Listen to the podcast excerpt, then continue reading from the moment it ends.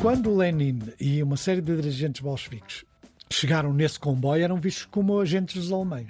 E, portanto, o governo que prosseguia a guerra perseguiu-os, prendeu-os e o Lenin fez, foi escrever alguns dos seus documentos mais importantes para uma cabana. Uh, Criou-se um mito de, do Lenin a escrever num tronco de árvore, numa cabana. Há muitas pinturas uh, neorrealistas. Aliás, era uma, um exemplo que, por exemplo, o Cunhal gostava. O Cunhal tem uma certa identificação com, com este processo. E, entretanto, o que é que acontece? Acontece que o prosseguimento da guerra tornou impossível o governo dos bolcheviques. Houve eleições que ganharam os sociais-democratas, que, no entanto, quando chegaram... Os bolcheviques? Os mencheviques. Uhum. Quando chegaram a, para assumir as suas funções, os bolcheviques impediram-nos, em 1918, da Assembleia Constituinte. E uh, o que é que acontece? Há um processo de radicalização que implica a, a célebre palavra de ordem todo o poder aos soviéticos. Estamos com José Pacheco Pereira, hoje reconhecido como responsável pela Efêmera, o maior arquivo privado em Portugal.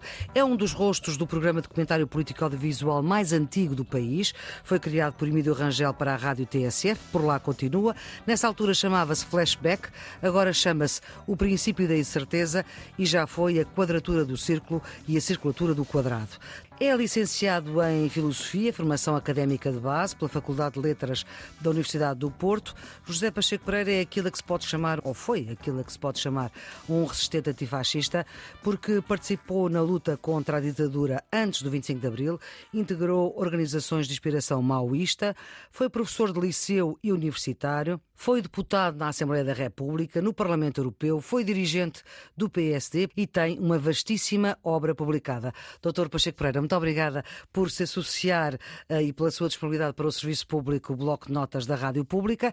É um programa que ajuda quem está nos últimos anos do secundário e tem exames de 12 ano, mas também quem quer saber mais. E hoje vamos querer saber mais, Dr. Pacheco Pereira, sobre a Revolução Russa. Comecemos primeiro por nos situar no tempo. 1917, início do século XX.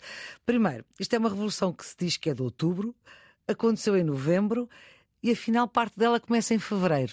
Vamos primeiro começar por explicar isto. Sim, primeiro porque há dois calendários, não é? Hum. A Rússia não tinha o mesmo calendário que temos no Ocidente e, portanto, havia uma discrepância de datas entre outubro e, portanto, lá, e novembro. É era, mais tarde. Lá é novembro, cai em outubro, sim. E depois o fevereiro, o que é que tem o fevereiro a ver com o isso? O fevereiro é, é realmente, vamos lá ver, o que era a Rússia em 1917? A Rússia já tinha, aliás, em 1905, uma, uma revolta também importante que introduziu um esboço de constitucionalismo. Foi um Rússia, ensaio, não é? Foi um, foi um ensaio, ensaio da Revolução. A Rússia era um Estado autocrático, ou seja, um Estado com um poder absoluto, tinha um monarca absoluto, o czar, esse monarca absoluto tinha, havia uma aristocracia, essa aristocracia dependeu durante muito tempo da servidão, que não é a mesma coisa que a escravatura. No fundo, eram os servos, é mais próximo dos servos da gleba, uma expressão que do feudalismo. Já estavam presos, no fundo, ao território. Tinha acabado a servidão. E quando a Rússia entra na Primeira Guerra Mundial, Uh, do 1914. lado de 1914, 1918, contra a Alemanha, portanto, do lado da França e do lado da Inglaterra, uhum.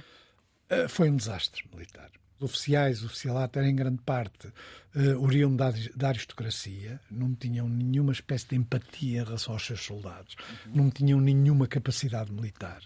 Portanto, foi um desastre completo. A frente russa foi esmagada pelos alemães e na Primeira Guerra há um elemento muito importante para perceber a retaguarda. É que na Primeira Guerra, às vezes num quarto de hora, no primeiro quarto de hora, na primeira meia hora, no primeiro dia de um combate, na guerra de trincheiras, podia morrer a população masculina de muita aldeia. Porquê? Porque muitos regimentos eram territoriais. Isso uhum. aconteceu em Inglaterra, não foi só na, na, Rússia. Na Rússia, claro. Ou seja, eles eram os homens de uma determinada aldeia combatiam em conjunto.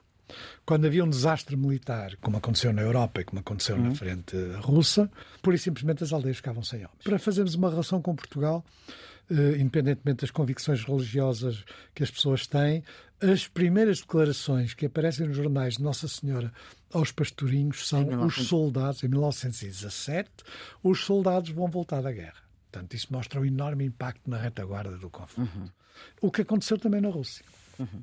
A Rússia não tinha um sistema partidário estabelecido, havia partidos políticos. Os bolcheviques, os mencheviques? Uh, sim. Na realidade é o Partido Operário Social Democrata da Rússia, é o nome. Hum. Numa votação, os bolcheviques tiveram a maioria, passaram sempre a chamar-se bolcheviques, de Bolshoi, maior. E os mencheviques, que na realidade eram maioritários, como perderam aquela votação, passaram a ser mencheviques, mas é uma designação que essencialmente os bolcheviques davam a si próprios. Hum. E que é dos é, maiores. Sendo os maiores, mas é não eram, nunca foram, nunca foram maioritários, a não ser numa pequena votação uh, à força. Sim. Portanto, os partidos que existiam, o Partido Narodniks, os partido, o Partido Populista, o Partido do Povo, os Cadetes, que era um partido da, mais conservador, reacionário, ligado à classe dirigente, os sociais-democratas, que, que, depois, enfim, ficaram apenas mencheviques, que era o Kerensky. Uhum. Quando há a primeira revolução, em fevereiro, o poder do czar, embora não houvesse uma imediata abolição do czarismo, da gestão do czarismo,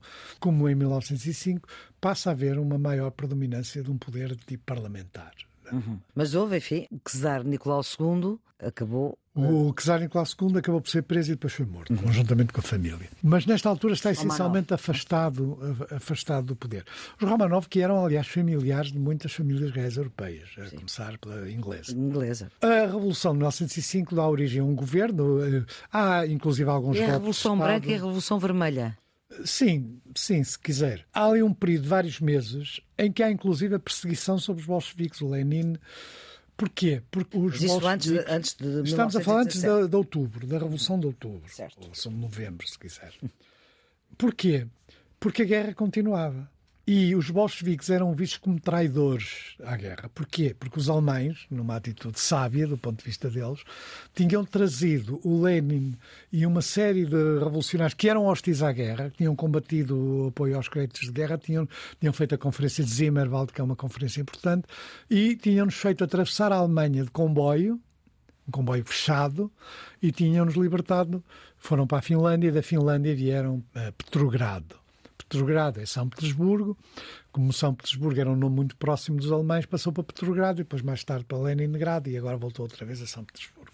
E quando Lenin e uma série de dirigentes bolcheviques chegaram nesse comboio, eram vistos como agentes dos alemães. E, portanto, o governo que prosseguia a guerra perseguiu-os, prendeu-os e o Lenin fez, foi escrever alguns dos seus documentos mais importantes para uma cabana. Uh, Criou-se um mito de, do Lenin a escrever num tronco de árvore, numa cabana. Há muitas pinturas uh, neorrealistas. Aliás, era uma, um exemplo que, por exemplo, o Cunhal gostava. O Cunhal tem uma certa identificação com, com este processo.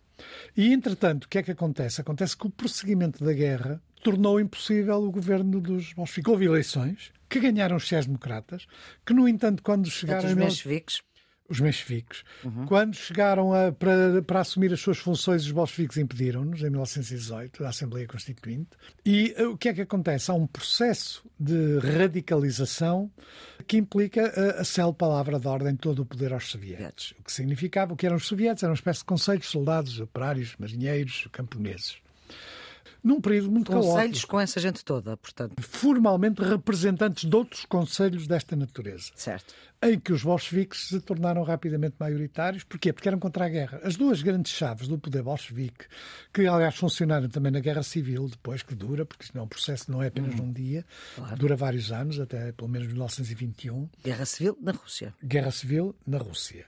O que é que eles prometeram? Duas hum. coisas: paz e terra terra aos camponeses e paz aos soldados.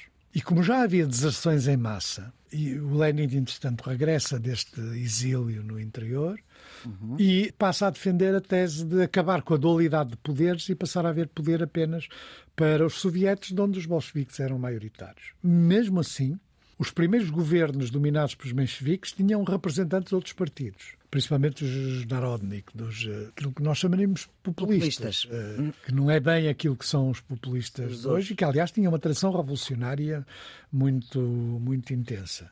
Tinham participado em conspirações contra o czar, tinham sido vários deles executados. Uhum. Aliás, são os homens que organizam o atentado contra Lenin, depois mais tarde. Eh, e os socialistas revolucionários também que participavam no mesmo tipo de movimentos. Uhum. Os socialistas revolucionários também tiveram um papel ativo no, no atentado contra o Lenin. E é nessa altura, o que é que acontece? Acontece que Isto é que é a Revolução de Outubro. É o assalto ao Palácio de Inverno, aquela uhum. coisa mítica de, de, onde o governo era Esse protegido em parte era... é, em Petrogrado.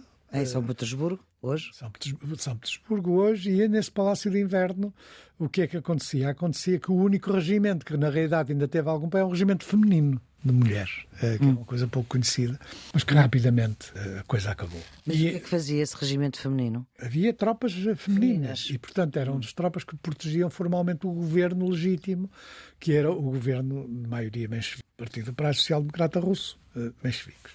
Assumem o poder, e depois há ali um período também de instabilidade política, que quem eram estes bolcheviques?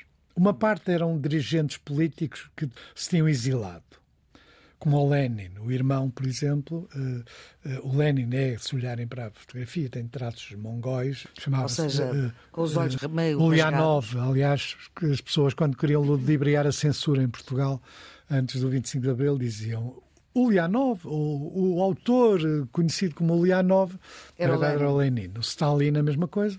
Uh, Stalin, um homem de aço, portanto, muitos deles tinham pseudónimos, outros usavam o nome dele.